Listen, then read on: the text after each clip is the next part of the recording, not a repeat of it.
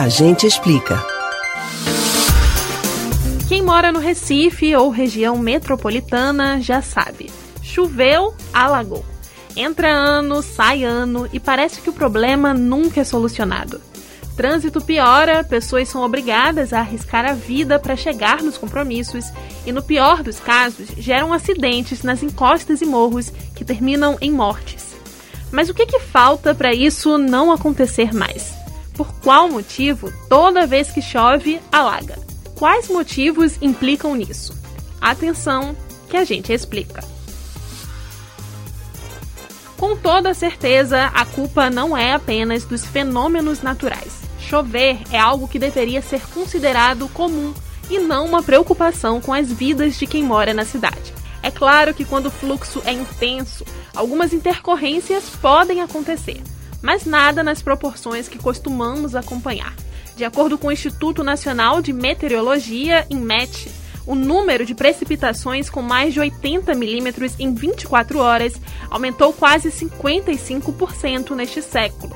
Apesar das chuvas estarem realmente mais frequentes, as enchentes e os alagamentos não ocorrem por causa dos fenômenos naturais, mas sim pela falta de planejamento urbano.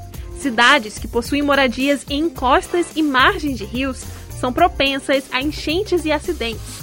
Quando há canalização, que significa colocar o rio dentro de um canal, é ainda mais complicado. Essa tendência histórica que ocorre em vários lugares do Brasil e muito presente no Recife e região metropolitana, muda o curso natural dos rios, aprisionando-os em águas e gerando desmoronamento. A falta de planejamento sanitário também é crucial. Se o lugar não tem saneamento básico, o lixo, principalmente aquele que é jogado no chão no dia a dia, volta. Rios presos em canais e bocas de lobo entupidas fazem da cidade uma espécie de grande piscina repleta de lixo. Ou seja, para resolver esse problema é necessário uma união de Estado, municípios e população. Trabalhar a educação ambiental se torna muito importante.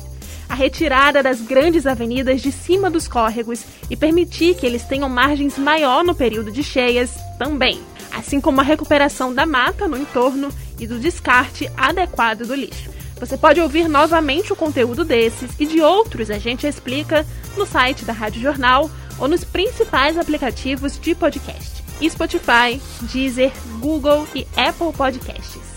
Beatriz Albuquerque para o Rádio Livre.